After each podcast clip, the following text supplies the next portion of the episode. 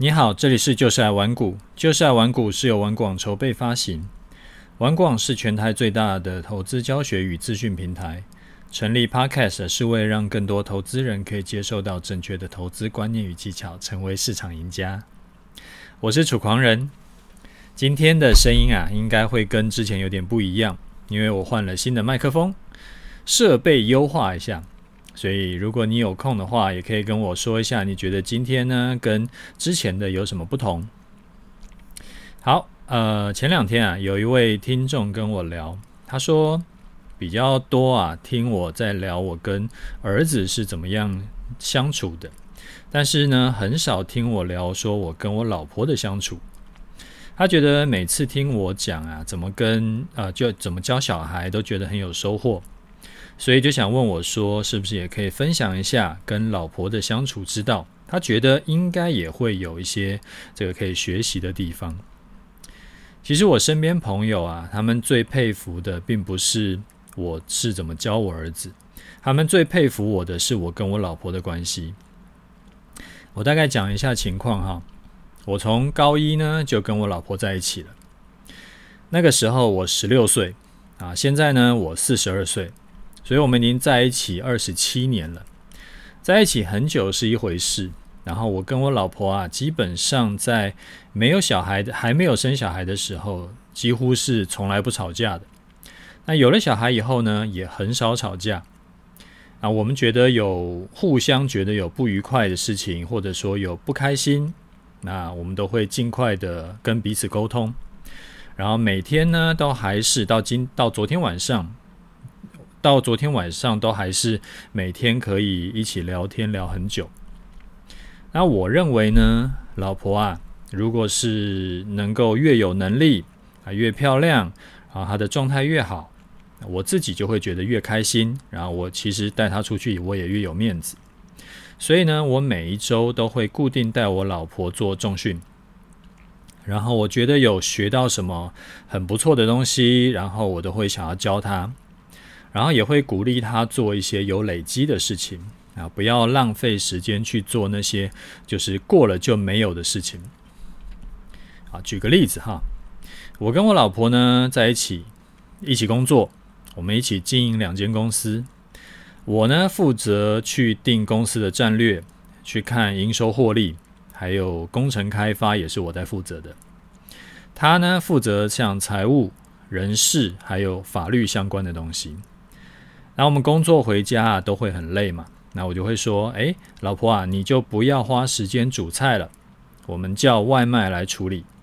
你把握时间多休息啊。周末呢，我们就去学点别的东西，或者是我们聊聊天都好。为什么呢？我会觉得啊，因为我觉得花时间煮菜，它就是一个没有累积性的东西。因为也不是说我老婆很天生很爱煮菜。他只是为了要煮菜给小朋友吃，所以既然这不是他的兴趣，那我就觉得这个东西就是没有什么累积性。但是呢，他很花你的时间跟精力，而且有的时候啊，呕心沥血煮出来呢，结果小孩还嫌东嫌西。所以既然这样就，就是没有什么意义了。那点外卖，我们大多都是点健康餐。是热量啊，还有一些营养组成都清清楚楚，也没有什么吃外食不健康这种事啊。如果小孩子来啰嗦，那就换别家的健康餐。然后像是洗衣服啦、晒衣服、丢垃圾这种事情，我也觉得不应该老婆做，所以现在呢都是让两个儿子去做。那我赚的钱呢，都是直接交给老婆，我只有在需要用钱的时候，我才会跟老婆拿。然后我从来不管老婆花钱，甚至是鼓励老婆花钱，就是对自己好一点，不要对自己太节省。啊，因为我很宅，我也从来不应酬，我也不需要应酬，我也不喜欢应酬啊，我不太会喝酒，所以呢，我除了去公司就是回家，就是两点一线了，连运动都是在家里做。严格来说，我跟我老婆啊，因为工作跟在家里都是在一起的，所以是几乎二十四小时都在一起。啊，老婆自然而然也就不会去想东想西，说：“哎呀，我会不会偷偷跑出去做坏事什么的？”啊，为什么可以做到这么极限呢？这个就是我很多朋友比较不理解的地方。因为啊，我很久以前就已经想清楚这整件事情了。两个儿子以后，他们有他们自己的人生，他们的这个儿子呢，很可能以后就是儿媳妇的。那只有老婆是会陪我一辈子的，所以呢，要尽可能的对老婆好一点。我跟我老婆就是生命共同体啊。接下来呢，如果没有什么意外的话，我们还会在一起相处，至少就是就是几十年。所以不是娶回家了以后就可以随便摆着，反正也不会跑。因为老婆越好，我就越好；我越好，老婆也会越好。这就好像啊。我买了一台保时捷回家，如果一直都丢的不管，即使原本是很厉害的这种名车跑车，啊，时间久了呢，也一定会就是脏兮兮、旧旧的。啊，三不五时可能就这个坏那个坏。但是如果啊，我每天都细心呵护，几天呢就这个洗车打蜡一次，一阵子就保养一下，然后升级设备啊。然后这个持续去这个优化它，啊，车子的状态基本上就不太会掉，反而它会越来越好。啊，像我前阵子不是有说我有在学房地产吗？我就有拉着我老婆一起来学，我就跟她约好说，你看哦，我们现在一起去学，然后以后呢，等我们学了有一些程度以后，啊，那我们就可以一起去看房子，然后顺便约会。诶，他也觉得这样很好。然后我不是有在做这个终极投资组合吗？我就帮他上课啊，上了课以后呢，就让他也拿钱出来做一份他的投资组合，然后跟他讲说：哦，这个要怎么调整，那个要怎么调整？那这样的意义是什么？影响是什么？然后定期呢，我还会提醒他说：哦，你要这个差不多该到你重新平衡的时间喽，那这样可以降低风险。所以我们就有很多很多的。共同回忆、共同的话题、共同的目标，那这些其实都是我们这个帮助我们感情升温的这个护城河啊。我觉得跟小孩相处、跟老婆相处有个核心的 关键是不同的。小孩子啊，因为很多事情还不懂，所以有的时候就算对他们很好，那有的时候还是。会需要让他们自己去碰，去这个这个碰壁一下，然后自己去测试一下，他们才能够学到教训。然后不能太宠，不然呢，很可能会升米恩斗米仇，那这个很可怕。但是老婆已经是成人了，所以我就会尽量宠我老婆，然后提升我老婆的能力。啊，其他不用想太多，啊，老婆自然就会越来越好。当然了。在结婚以前呢、就要先确定老婆的三观是是好的，是是对的，她是一个好的人，好，而不是说我那时候娶了个白眼狼回家。啊，像我跟我老婆是交往十年以后才结婚，结婚的时候其实都真的是非常了解彼此了，所以大概这样子。那之后如果啊有想到什么，想到什么其他的这个。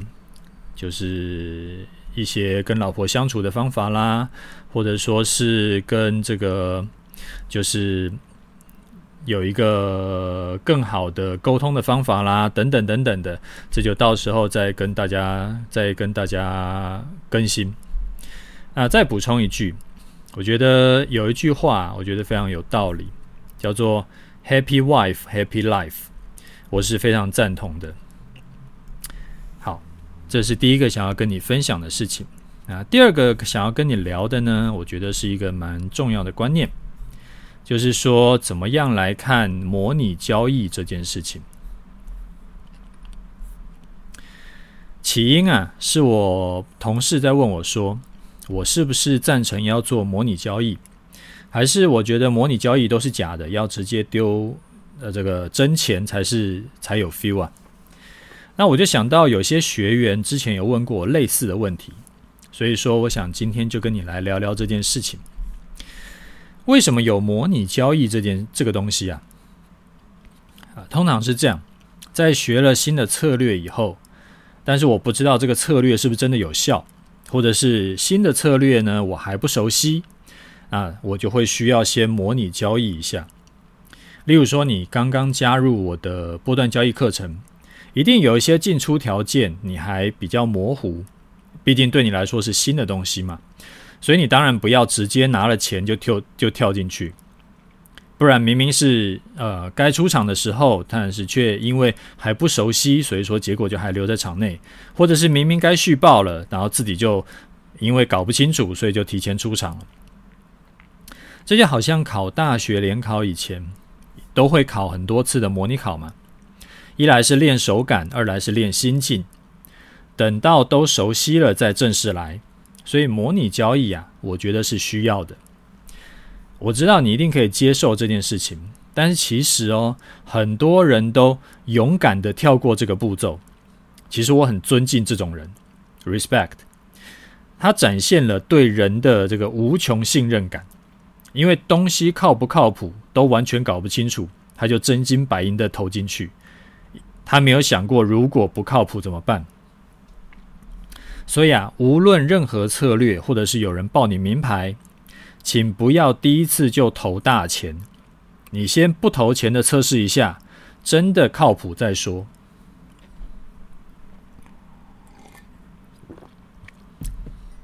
这个东西叫做实际模拟。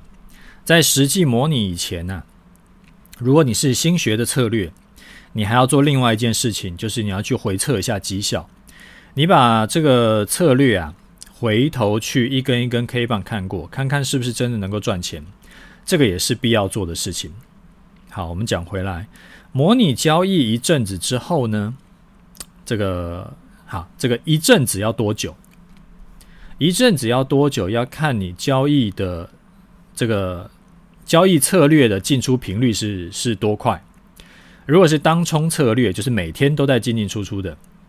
你可能模拟个两三个礼拜就已经经过了几十次的交易，那模拟两三个礼拜就够了。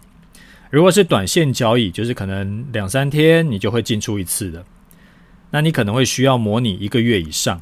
那如果是波段交易，你模拟单最好是做到两三个月以上。那不要觉得模拟交易是浪费时间，这段时间呢、你不要觉得说你赚不到钱很亏。我老实说，如果这个交易你完全不熟悉，你会变成是越早上战场，你只是越早赔钱，然后越早被抬出去而已。那如果过了第一个模拟交易的这个第呃模拟交易期之后啊，是不是你就可以投进去挣钱了呢？是，但是请投最小单位就好。因为如果没有投钱，很多时候你是无感的，因为你不会赔钱嘛，你没有损失，没有损失你就不会放在心上，所以你那时候你可以学到技术，但是你学不到心态，你不会那种不会碰到那种真正投钱才会产生的心理纠结。我到底要不要先落袋为安呢？我到底要不要凹单呢？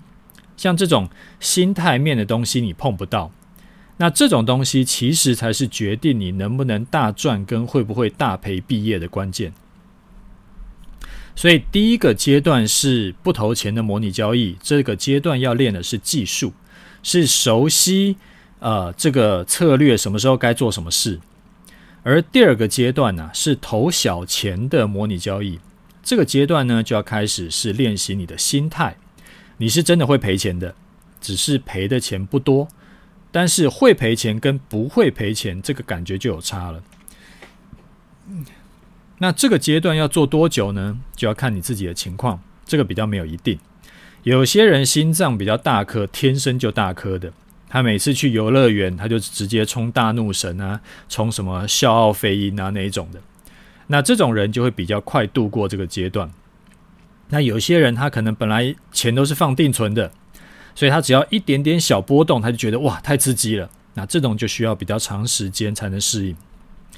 那这个开始投钱的阶段有两个目的，第一个就是让你开始练习啊，你真的会账上亏损这件事情。你要练习会停损去砍单这件事情。第二个目的就是让你知道你自己的心脏负荷程度。例如说，你有一千万可以操作，你投入两百万做股票，等于，呃，只会等于你投入十几万做期货的损益，因为期货的杠杆是股票的十几倍嘛。所以，不同的策略、不同的商品，你投入的资金其实都不会一样。假设以相同损益来看的话，所以每个人呢，可以开的杠杆的倍数也不太一样。啊，这个就没有标准答案，你需要自己去试出来，因为你的情况跟我的情况跟其他人的情况都不会一样。以实际数字来看，哈，我投入三百万进去做股票，假设涨跌十趴，就是赚赔三十万嘛。那我投入三百万去做期货的话，那假设我做好比十口大台好了，那涨跌一点就是两千块。所以今天呢、只要台股这个波段涨跌一千点，我就是赚赔两百万。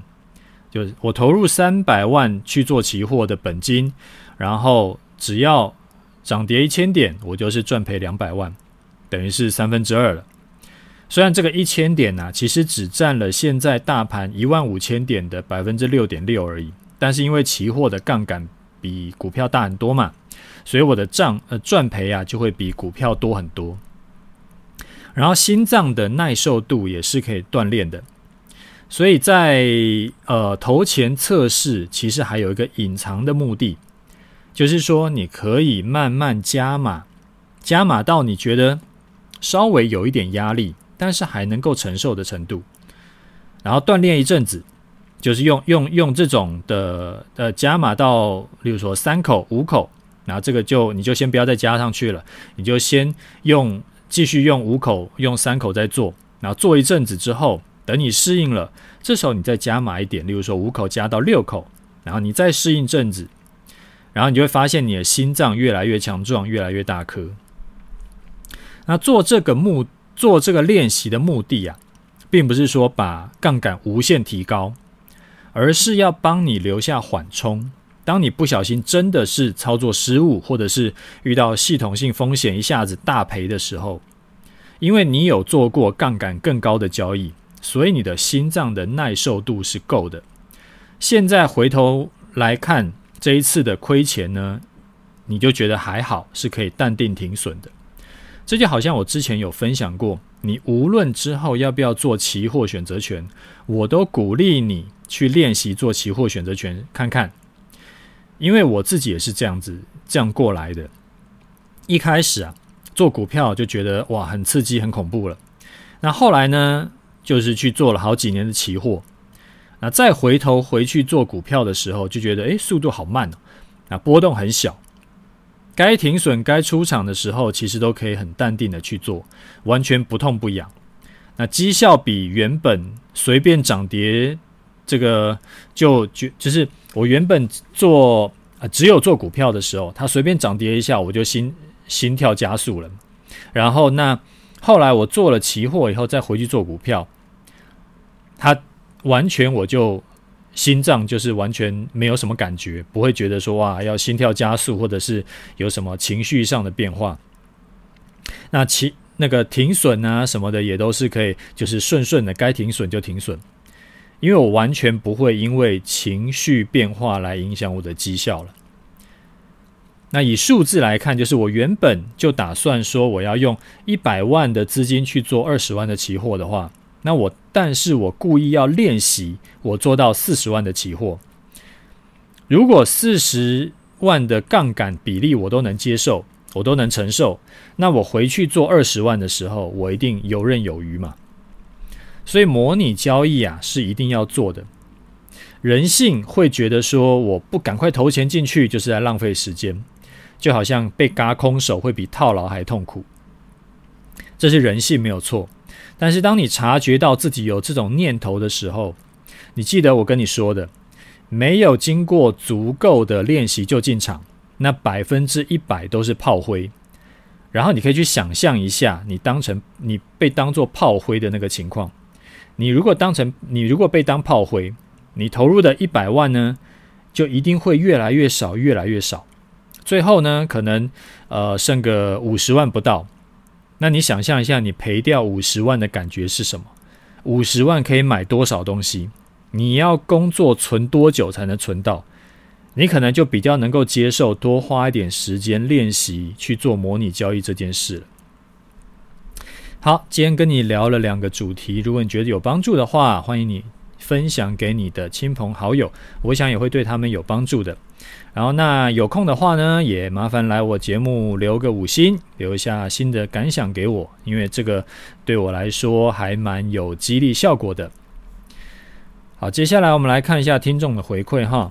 好，第一位听众他说：“感谢楚大优质好节目分享，央家军团员来推推推推推，五星五个推。”好，谢谢你的五星哈。那这边也说一下，就是不一定大家知道央家军是谁啊？央家军其实就是顽固网轨道央社团的学员，都是这样自称的。那轨道央团长呢，是一个很负责，然后也很有实力的教齐全的团长。好，下一位听众啊，他说终于知道如何给五星了。呃，楚丹您好，因为男友的推荐而认识了这个优质节目，已经从第一集开始听了两遍，觉得受益良多。去年呢、也有买波段课程啊，认真觉得学会投资前必须要先投资自己，觉得很适合新手，尤其是刚被割的韭菜们，哈哈。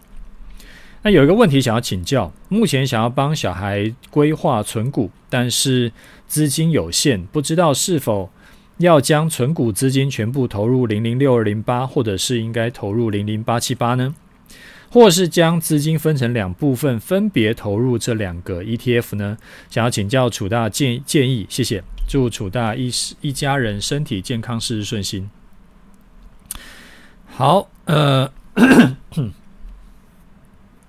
啊，喝口水。之前忘了哪一集有分享过，因为小朋友存股就是存二十年的嘛，中间都不需要提出来。有配息呢，就再投入。时间拉长来看的话，市值型的 ETF 会比高股息的绩效要更好。那零零六二零八就是市值型，零零八七八就是配息配比较多的。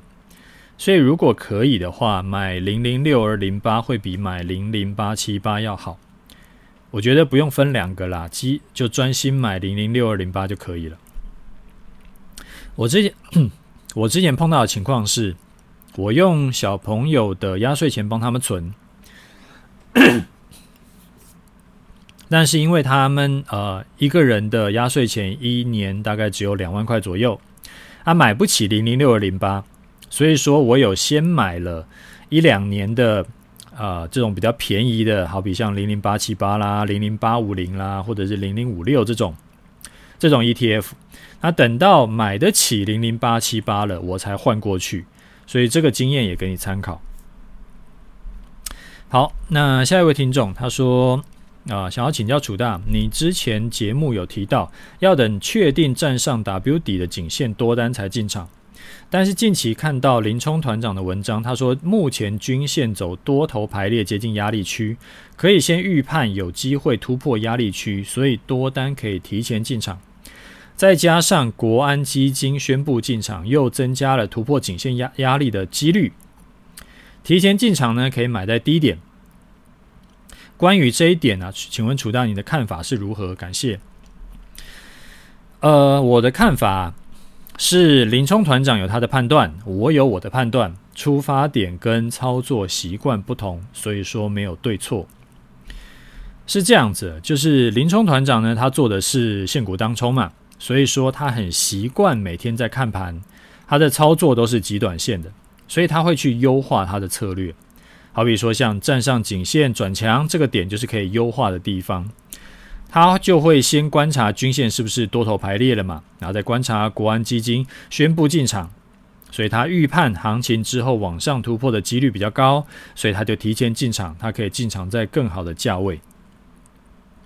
那我的波段交易策略呢，是针对我的生活跟我的工作形态设计出来的。那我要处理公司的事情，我要安排陪老婆小孩的时间，我要每天运动，然后我还要空出一段时间来做公司的未来规划。所以我不能也不想要盯盘，我需要把操作的时间压到最短，最好一天就花个一两分钟看一眼就好。那既然这样，我就必须等到确认站上颈线这个硬条件成立了，我才进场。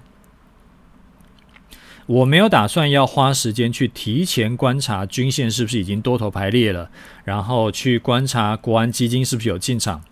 我没有要优化我的策略。那我这样做的好处啊，是我可以省下很多时间去做我认为更重要、更有意义的事情。啊，缺点呢，就是我买的价格就一定会没有林冲团长要好。其实我这一派的操作哲学就是简单化操盘。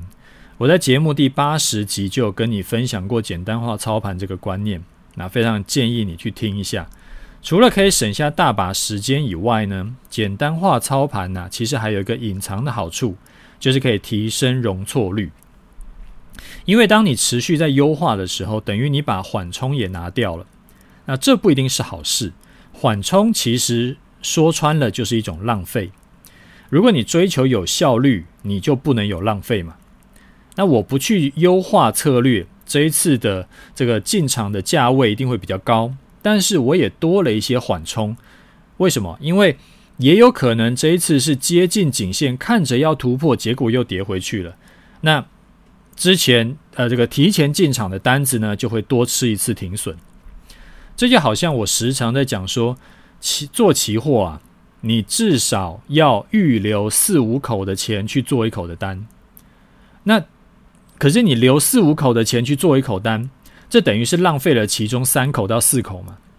如果你真的要追求资金运用效率，你要优化到极限的话，你应该是一口钱做一口单才对。但只要是你有做过期货的，你就知道，你就一定会知道，满仓操作铁定死的，只是早死晚死而已。我分配一部分的资金啊，去做投资组合，其实也是差不多的观念。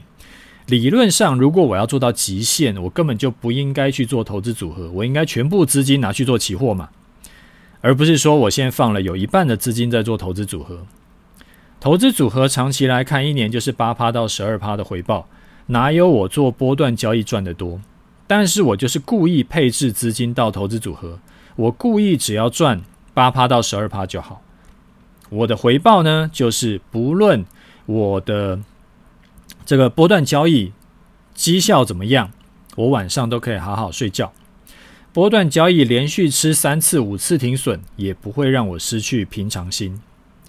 所以啊，做投资，甚至很多时候是不只是做投资的事情，真的不是一定要追求极限的效率，留点缓冲，留点空档，稍微浪费一点，把事情简单化，就不要一直去优化。它反而可以帮助你做到更好。危机来的时候啊，也可能可以救你一命。好，我们再展开讲一下，什么叫做非投资的时候？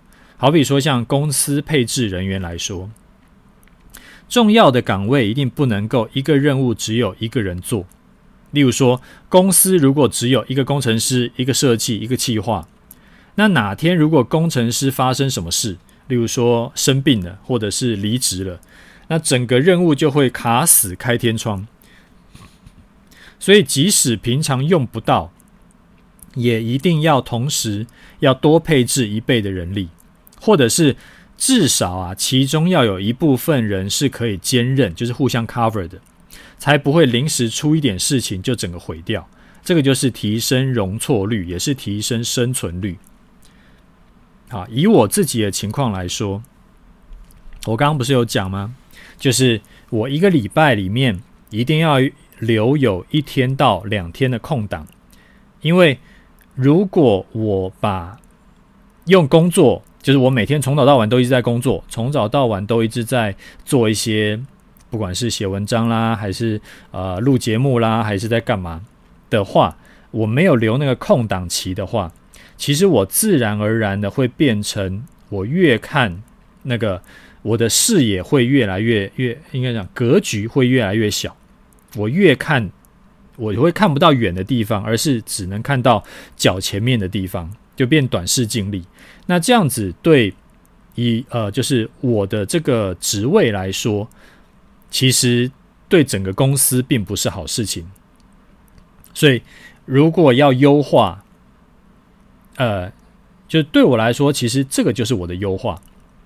这个不是最有效率的做法，但是其实以整个格局来说，对整个公司长远来看，这样子做，留一点空档给我，这样子反而是对整个就是大局是有帮助的。所以这个是就是另外一个角度来切入看这件事情。好，呃，那呃，就是如果有。什么想要听的主题，或者是你有想要问的问题，你都可以私信或者是留言给我啊。我没有什么意外的话，我都会尽量回答你哈。啊，最后我们来看一下盘势。最近的盘呢，有点僵住了，在突破月线以后，已经小幅这个区小幅度的区间呢，整理了已经快两周。这段时间的这个盘呢，就是一个闷。因为波动很小嘛，所以你无论是做多呢还是做空，都没有办法把获利拉大。这种盘，要么你就是空手观望，要么你就是抱着单子不动，不要被每天这个上下只有几十点到一百点的这个小范围盘整一直洗你停损。那也不要因为觉得呃这个自己耐心不足，然后觉得心痒痒的，然后就急着要进场杀进杀出，因为它没有空间，你赚不到钱的。这个都是摩擦损耗，因为手续费也是钱嘛。在没有波动的时候啊，你要追求的是尽可能的不要去亏钱，而不是大赚钱。因为没有波动就没有价差可以赚。当然了，我刚刚讲的都是大盘指数，就是针对那种做指数的人。如果你是做个股，最近其实是有机会赚到钱的。那有一些类股跟个股呢，表现的比大盘要强势。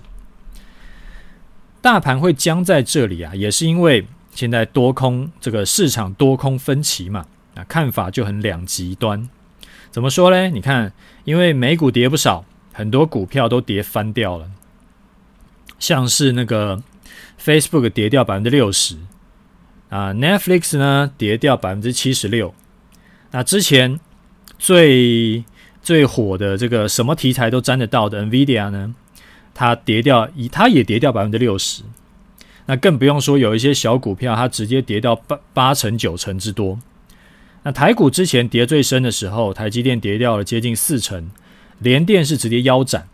啊，代表散户的这个融资余额啊，它的跌幅比大盘还要多，代表说杀的是已经有点深了。但是尴尬的是什么？所有法人的研究啊，都是一面倒的看坏未来景气，而且呢，它不是未来三个月景气，而且他们都觉得说接下来还会坏个一年以上，就变成说，哎，尴尬，股票已经跌很多，散户都死光光，但是未来似乎还会更差，我到底要不要进场呢？那这个就很难判断，因为好像这样也对，那样也对，或这样也不对，那样也不对。而且说是股价杀低，又似乎杀的还不够低，十年线都还没跌破嘛。大盘的十年线在一千呃一万一千点附近，距离现在呢还有整整四千点之多，似乎没有办法说服自己现在已经够低。之后景气就算再差，我现在买也一定是相对低点，所以就尴尬嘛。所以现在。好像变成往上反弹呢，似乎也有道理，因为已经跌深了；往下跌似乎也有道理，因为之后还会继续弱，所以就僵住了。你看我上面讲的这些，是不是听起来很有道理？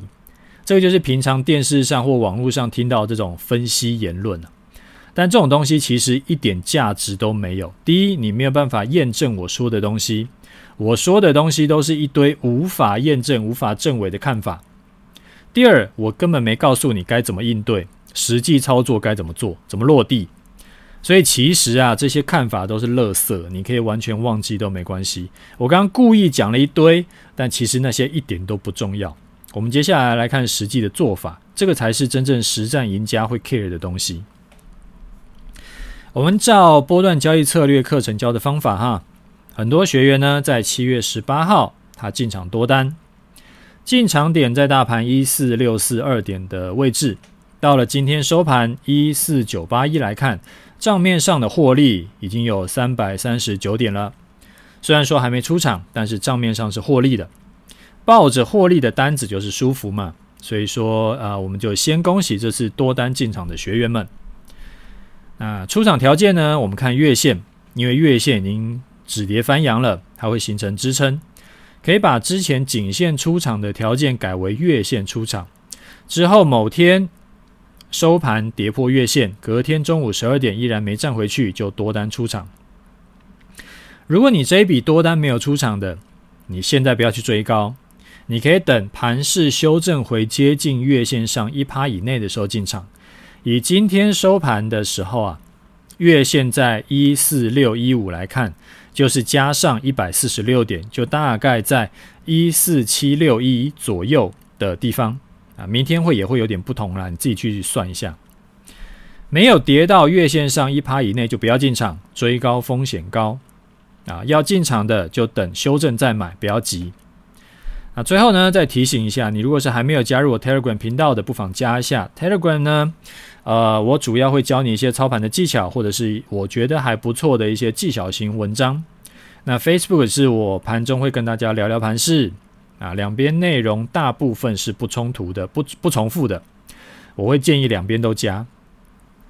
好，那我们节目今天先讲到这里，OK，就这样，拜拜。